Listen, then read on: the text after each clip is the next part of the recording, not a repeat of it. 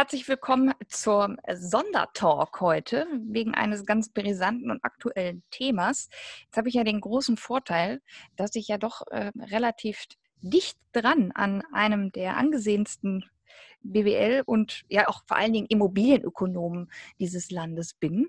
Und deswegen konnten wir jetzt ganz schnell sagen, komm, wir äh, machen jetzt mal eine gemeinsame Einschätzung, beziehungsweise meine Einschätzung ist dabei gar nicht so wichtig, sondern es geht jetzt eben vielmehr darum, dass äh, Professor Dr. Hans-Peter Gondring mit uns einmal sich den Beschluss der äh, gestrigen Telco, also der Telefonkonferenz der Bundeskanzlerin mit den Länderchefs vom 13.12., dass wir uns da nochmal genauer den äh, Paragraph bzw. die Ziffer 15 dieses Beschlusses anschauen.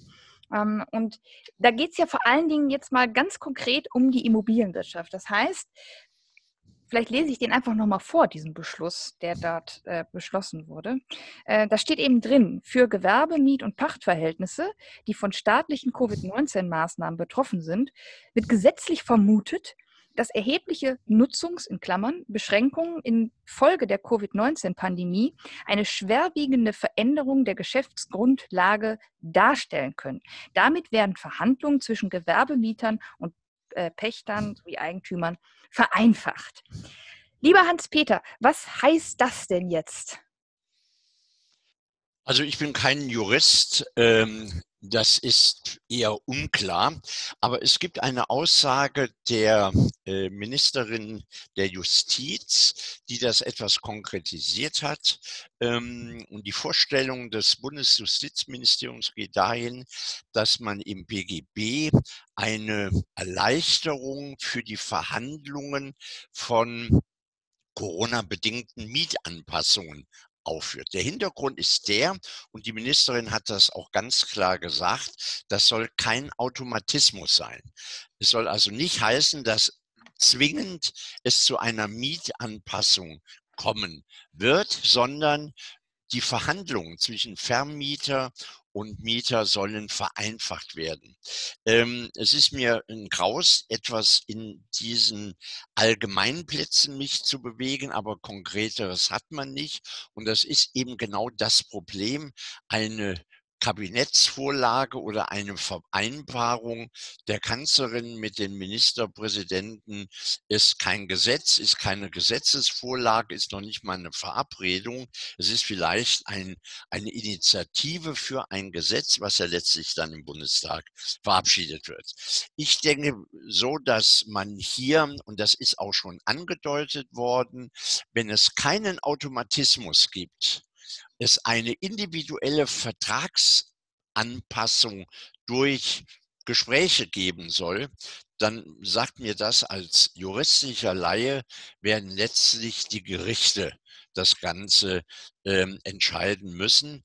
Ich vermute, wenn das so in diesem unplausiblen, sehr unverbindlichen Raum bleibt, äh, dass wir hier eine Schwemme von, von äh, Gerichtsverfahren haben. Es steht heute schon fest, und das haben die Gerichtsurteile im Sommer gezeigt, die Juristen unterscheiden zwischen der Gebrauchstauglichkeit einer Immobilie und der Verwendungstauglichkeit.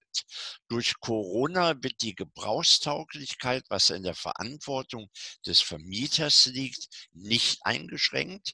Das heißt, die Sache kann gebraucht werden. Es ist ja kein Wasserschaden oder ein Blitzeinschlag, sondern die Verwendungsmöglichkeit durch den Mieter wird durch staatlichen Eingriff beschränkt, was kein, was der Vermieter nicht zu vertreten hat.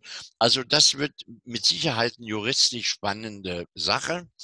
Und ich möchte hier an dem Punkt sagen, und da verlassen wir hier die Juristerei, zumal das ja alles nicht konkret ist, ähm, das ist so typisch heute für die Zeit äh, nach dem Motto, äh, wasch mir den Buckel, aber mach mich nicht nass.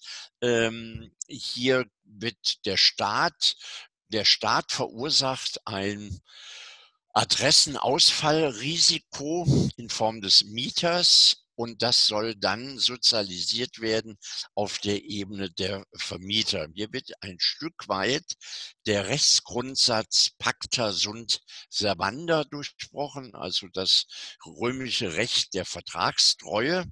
Und äh, ich denke mal, dass das juristisch nicht einwandfrei ist und ideologisch bedenklich. Mir wäre hier eine ökonomische Lösung lieber. Was wäre denn eine ökonomische Lösung? Es gilt der alte Grundsatz, der Markt hat Recht, der Markt wird es regeln. Bringen wir es auf den Punkt.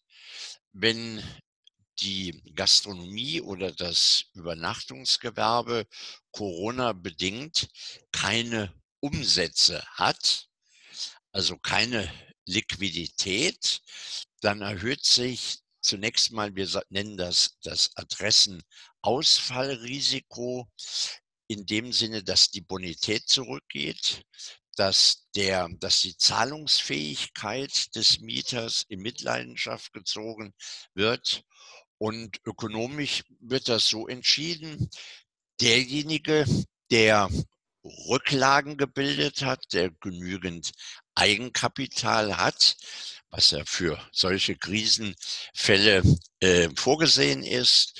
Wenn der äh, das nicht gebildet hat, keine Rücklagenbildung, quasi von der Hand in den Mund, dann wird er über kurz oder lang illiquide werden und dann wird ihn auch eine Mietminderung davor nicht schützen. Andere werden belohnt, die solvent sind, die genügend Eigenkapital hat. Also im Grunde genommen wird der Markt in den nächsten Monaten das regeln. Das mag für den einen dramatisch sein, in die Insolvenz zu gehen, für den anderen weniger, aber das ist nun mal das freie Spiel der Märkte. Und eins gebe ich noch zu bedenken, und das ist mir gestern durch den Kopf geschossen, wenn eine Regierung an so etwas denkt, wie eine Corona-bedingte Mietanpassungsmöglichkeit. Ich denke mal, da brauchen wir nicht viel Fantasie, dass die Bundesregierung nicht davon ausgeht, dass über kurz oder lang das Thema Corona-Pandemie vom Tisch ist denn sonst würde man ja keine Gesetzesänderung. Eine Gesetzesänderung hat ja eine Wirkung mindestens mal von zwei bis vier Jahre. Also wenn die Bundesregierung der Meinung wäre, dass das Thema Pandemie in einem halben Jahr erledigt ist, dann würde man nicht über ein Gesetz nachdenken. Und das ist ein Problem, was wir haben. Und das kann heute keiner beantworten. Aber es steht zu vermuten, dass wir mit dem Thema Corona bis zum Jahr 2024 und wenn es blöde läuft, bis 2025 beschäftigt sind. Und dass hier sich die Märkte und gerade auch die Immobilienmärkte doch sicherlich in ihren Strukturen verändern werden. Jetzt wurden die ersten Rufe laut, ob äh, es nicht vielleicht auch staatliche Kompensationen für Vermieter und Verpächter geben könnte. Wäre das nicht auch ein Ansatz? Das wäre ein Ansatz, ist aber unrealistisch. Ähm, wer genau hingehört hat, in die Haushaltsräte des Bundesfinanzministers konnte heraushören, dass man jetzt nochmal über 180 Milliarden äh, Verschuldung aufnimmt für das 2021 und dass damit jede Form der finanziellen Unterstützung Corona damit eigentlich endet. Also das Signal der Bundesregierung Regierung war ganz klar, bis Frühjahr 2021 können wir noch unterstützen. Und dann geht es die Verantwortung eher an die Bundesländer. Die Bundesländer haben bereits schon abgewunken, weil sie sagen, wir haben das ganze Jahr schon die Lasten von Corona getragen. Also ich denke, auch da wird einem Staat irgendwann einmal die Luft ausgehen. Äh, auf dieses Pferd würde ich zum jetzigen Zeitpunkt ungern setzen wollen.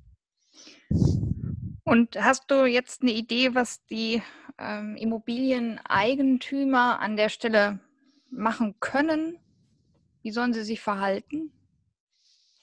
Ja, was heißt die Eigentümer? Da kann man nicht viel machen. Das ist zunächst mal ja ein systemisches Risiko, dem man ja nicht entgehen kann. Und man kann also jetzt nicht diversifizieren, indem man sagt, wir gehen jetzt nach Usedom oder wir gehen nach Kopenhagen oder nach Paris. Es ist ein globales systemisches Risiko. Da sind die Diversifikationsmöglichkeiten eher begrenzt. Ähm, die Frage ist für die Asset Manager, für die Bestandshalter, die institutionellen Investoren jetzt die Frage, erstens, wie war oder ist die Diversifikationsstruktur ihrer Portfolios? Wenn natürlich jemand nur auf Shoppingcenter und Einzelhandel gesetzt hat, trägt er natürlich eine andere Risikolast, als wenn jemand sagt, ich habe ein gemischtes Portfolio von Logistik oder von Infrastruktur und von Wohnen. Da sieht das anders aus. Das heißt, diejenigen, die hier eher weniger diversifiziert haben, haben heute natürlich ein höheres Portfoliorisiko. Ähm, das Ganze ist ein Krisenmanagement im, mit Blick auf Sicherung der Liquidität.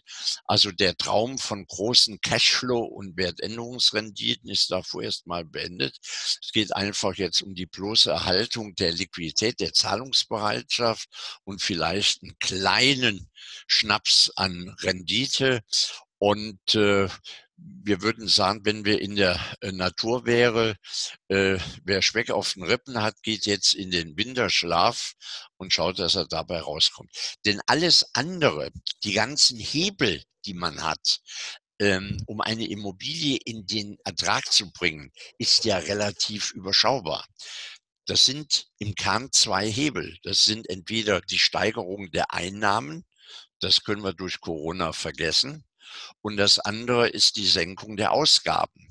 Aber ich gehe mal davon aus, dass institutionell, professionell geführte Portfolios ohnehin schon eine sehr hohe Kosteneffizienz haben, dass der Spielraum noch mehr Kostenwirtschaftlichkeit damit auch ausgeräumt ist. Also, wir bringen es mal wieder auf den Punkt, was ich meinen Studenten gleich im ersten Semester sage. Leute, unterschätzt nicht das Eigenkapital über, unterschätzt nicht die Rücklagenbildung, die Risikoprävention, ähm, die gerade in volatilen Märkten, und die hatten wir ja schon vor Corona, ähm, hier absolut lebensnotwendig ist. Also kann man jetzt quasi nichts machen, außer abwarten man kann schon in kleinen Schrauben, äh, in kleinen Schräubchen kann man drehen, selbstverständlich. Da sind noch mit Sicherheit Reserven und andere Sachen können ausgereizt werden. Aber der große Hebel, äh, der sogenannte, das Finden oder das Entdecken des Punktes des Archimedes, mit dem man alles aushebeln kann, den suchen wir schon seit zweieinhalbtausend Jahren, den werden wir jetzt auch nicht finden. Okay, gut. Also bleibt, bleibt mal abzuwarten, äh, was da jetzt noch nachgeliefert wird an äh, Konkretisierung. Und ansonsten ähm, können die Asset Manager jetzt erstmal, ja, doch auch in Weihnachtsurlaub gehen? Oder was glaubst du, wird da jetzt rotiert? Ja gut, in den, in den, bei den großen Unternehmen, ähm, die werden sicherlich zusammensitzen, die werden, die werden Taskforce haben, die werden ihre Portfolios genauer unter die Lupe nehmen, wo noch Kostensenkungsreserven sind. Die werden versuchen, auf Zeit zu spielen, dass man sagt, gut, das Gesetz äh, wird jetzt so schnell nicht in, in Gang kommen. Aber das sind ja, das sind ja alles Bürosiege, denn ob es dieses Gesetz äh, gibt oder nicht, wenn ich einen Mieter habe, der keinen Schmeck auf den Rippen hat und dem die Insolvenz oder die Luft ausgeht und die Insolvenz droht, äh, dann kann ich das Ganze drehen und wenden, wie ich will. Dann kann ich dem nur sehenden Auges entgegensehen. Und ähm, das wird irgendwann kommen. Die wirtschaftlichen Folgen übrigens der Pandemie auch wenn wir sagen, Deutschland ist der Musterknabe in der Welt, ähm, ich bin mir da nicht sicher, ob die wirtschaftlichen Folgen ab dem zweiten Halbjahr 2021 zu tragen kommen. Könnte denn die Immobilienwirtschaft jetzt etwas tun, etwas fordern, sich irgendwie einbringen? Aus deiner Sicht? das wäre jetzt zu spät. Ähm, das wäre jetzt zu spät, äh, in der Weise zu handeln, dass man sagt, wir machen das auf der freiwilligen Ebene. Es gibt äh, viele, und das muss man ja auch mal, das sollte man auch mal positiv herausstellen, viele Gewerbevermieter haben ja schon 2020 die Gewerbemiete gesenkt. Ähm, ich habe, wenn ich das richtig in Erinnerung habe, der Einzelhandel, die Einzelhandelsmieten in München sind in dem Jahr um rund zehn Prozentpunkte zurückgegangen.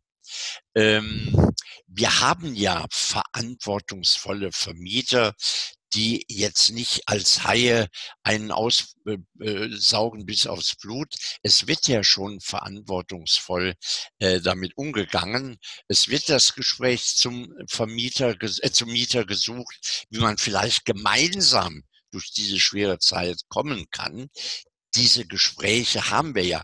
Das sind ja alles vernünftige Leute, ähm, wo es eigentlich gar keiner gesetzlichen Regelung bedarf.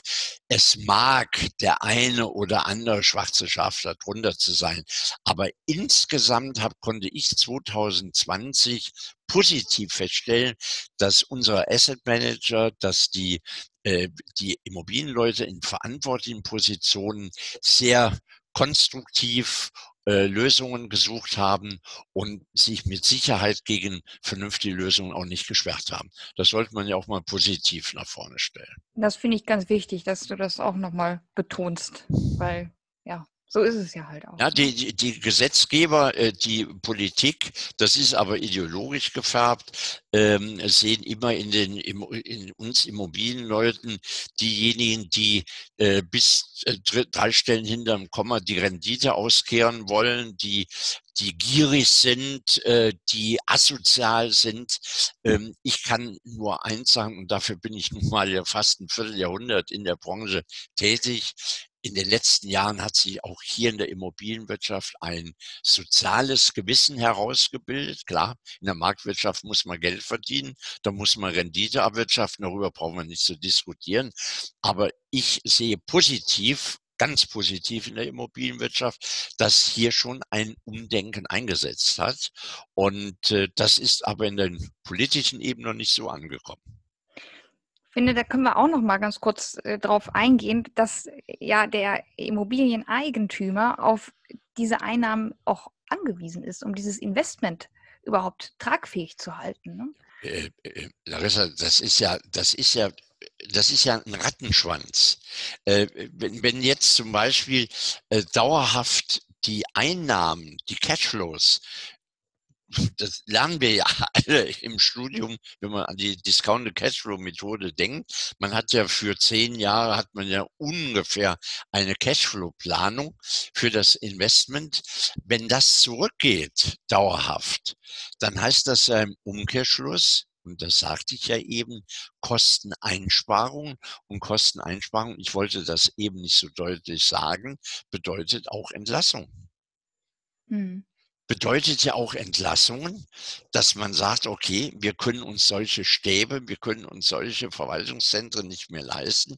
Wir müssen mit unserem Betriebsaufwand runtergehen. Und das heißt in der Konsequenz natürlich ähm, auch Entlassungen.